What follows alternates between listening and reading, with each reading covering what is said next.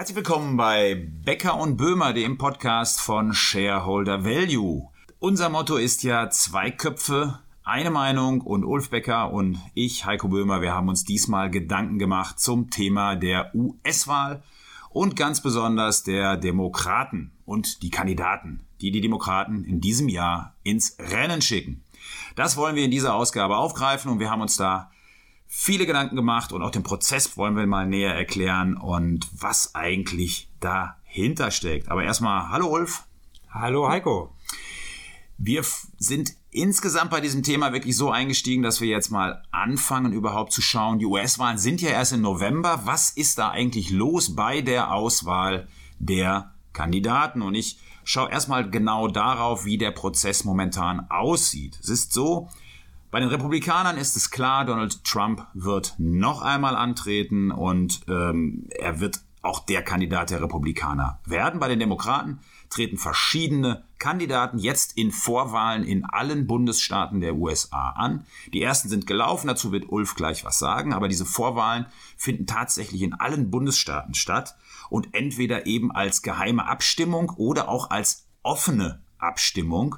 Und äh, wenn man sich die SPD-Partei Vorsitzendensuche im letzten Jahr anschaut, dann war das eigentlich eine Kleinigkeit gegen das, was die Demokraten da momentan wieder vor sich haben, um ihren Kandidaten zu wählen. Denn die USA haben 50 Bundesstaaten, da ist wirklich viel Arbeit nötig, auch für die Kandidaten, die durch die USA reisen. Aber Ulf, wie sieht's eigentlich mit dem Zeitplan jetzt aus?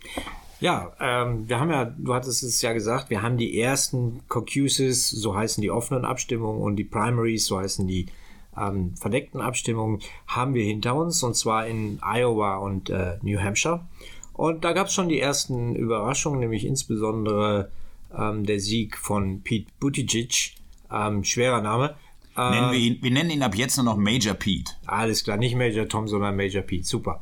Ähm, der äh, überraschend in Iowa gewonnen hat, nach den ähm, zugegebenermaßen et etwas schwieriger Auszählung der, der Stimmen.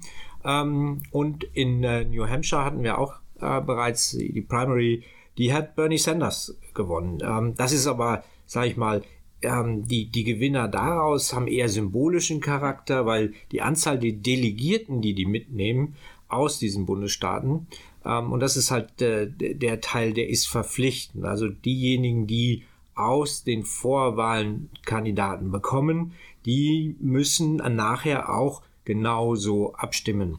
Und das ist, ähm, das ist schon, ähm, schon binnen, bis auf für die Superdelegierten, die äh, ehemalige Amtsinhaber etc., die dürfen frei wählen. Und am Ende des Prozesses dieser gesamten Vorwahlen braucht ein Kandidat 1990 Delegierte von den insgesamt knapp 4000 Delegierten, also die 50 Prozent Mehrheit aller Stimmen. Und das wird schwierig, weil wir ein relativ großes Kandidatenfeld haben. Ähm, was die nächsten großen Schritte angeht, wird das nächste wichtige Datum sein, der sogenannte Super Tuesday. Da wird in 16 Bundesstaaten Vorwahlen stattfinden. Das ist am 3. März. Und da werden insgesamt 1367 Delegiertenstimmen vergeben. Also danach wird man schon ein bisschen klarer sehen können, wer für die Demokraten ins Rennen geht. Und abgestimmt wird allerdings erst Mitte Juli, und zwar in Milwaukee auf dem großen Kongress.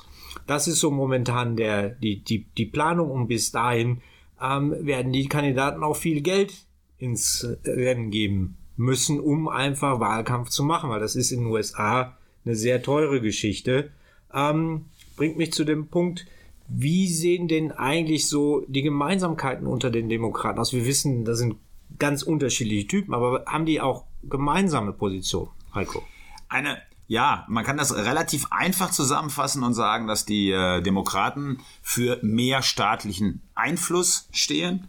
Also quasi dieser American Spirit sagt ja eigentlich jeder soll sich selbst helfen. Und äh, die Demokraten möchten aber einen größeren Einfluss des Staates, beispielsweise auch im Gesundheitswesen mit einer Krankenkasse, die für alle auch bindend ist, äh, wo Bernie Sanders beispielsweise sehr stark positioniert ist. Gemeinsamkeiten sind aber auch im Bereich Protektionismus, das muss man auch sagen, also ähnlich wie bei den Republikanern, schon eher eine Rückbesinnung auf die, auf die USA dann auch.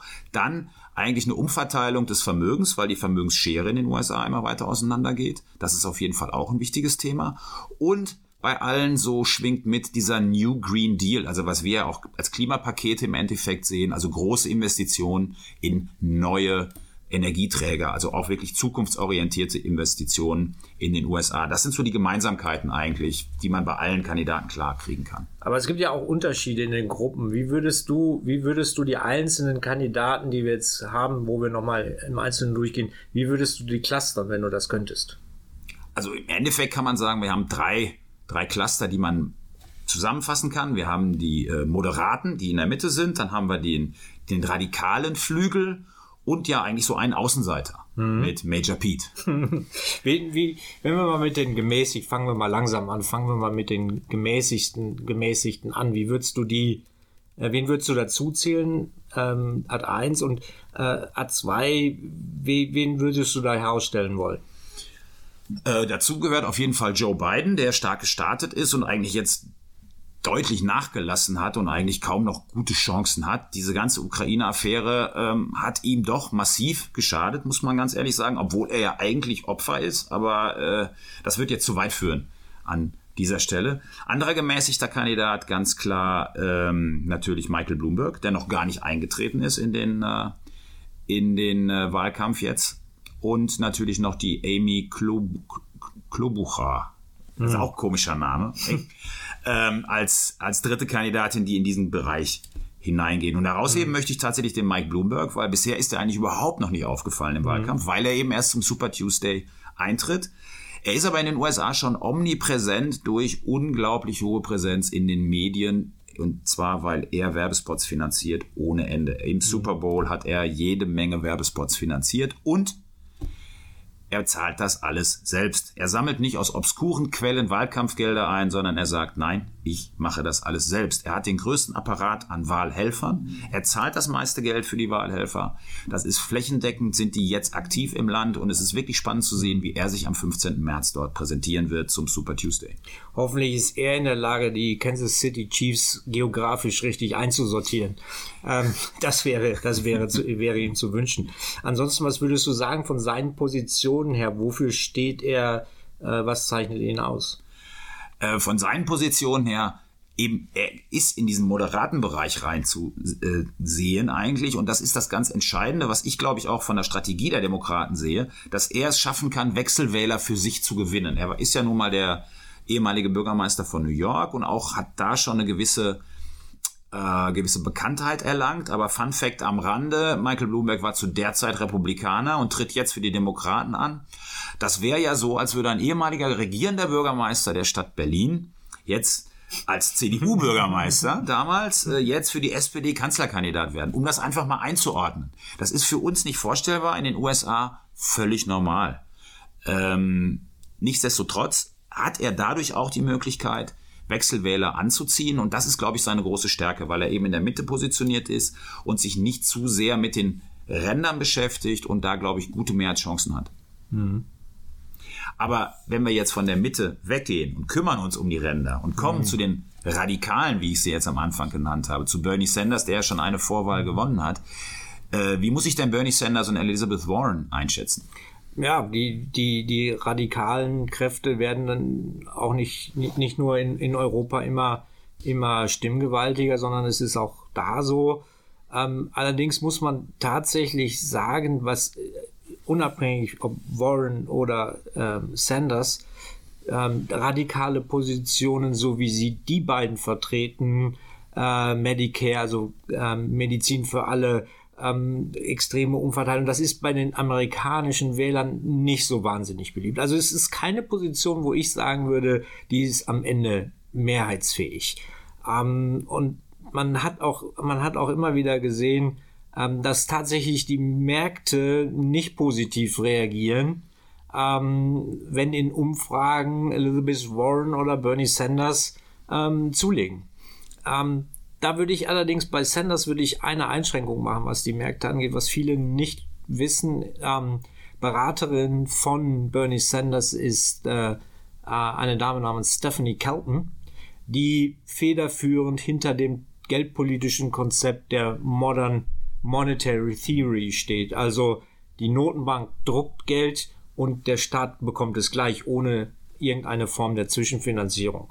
Und es wird geschätzt, dass über das Staatsdefizit, was die Amerikaner heute schon haben, was voraussichtlich dieses Jahr bei 1,25 Billionen US-Dollar liegen wird. Und das sind Billionen. Also in den USA ist das ja immer ein, also Billionen US-Dollar.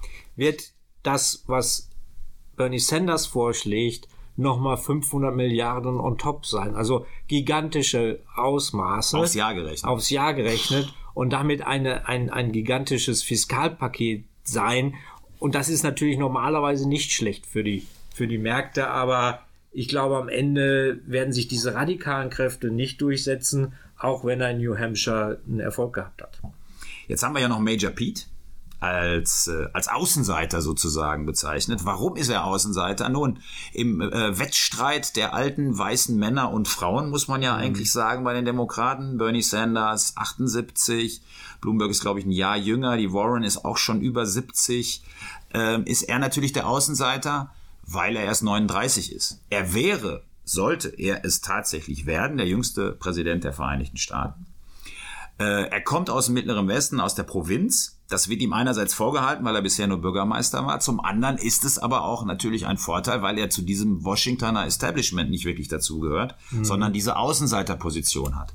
Und dann gibt es noch einen Punkt, den man am Rande nicht nur ansprechen sollte. Ja, man sollte es doch ansprechen, weil er als Homosexueller in den USA kandidiert und so traurig es wirklich ist aus unserer Sichtweise her, denn bei uns spielt das in der Politik überhaupt keine Rolle mehr, wird das sicherlich auch eine Schwierigkeit sein, einen diesen Kandidaten mehrheitsfähig in den USA zu bekommen bei der Macht der äh, Konservativen in, in den politischen Lagern. Hm.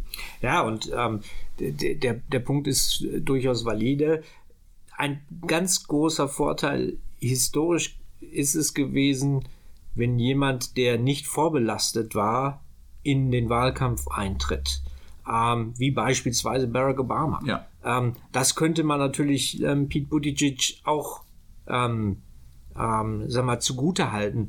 Ähm, und der mittlere Westen ist extrem wichtig als Battleground. Da war er, wenn auch nur in einer 100.000 Seelengemeinde, Bürgermeister. Also Insofern werden wir, werden wir sehen, wie, das, wie sich das weiterentwickelt. Wir werden das Thema auf alle Fälle weiterverfolgen ähm, und uns in einem unserer nächsten Podcasts nach dem Super Tuesday wieder mit einem Update bei Ihnen melden zu diesem Thema.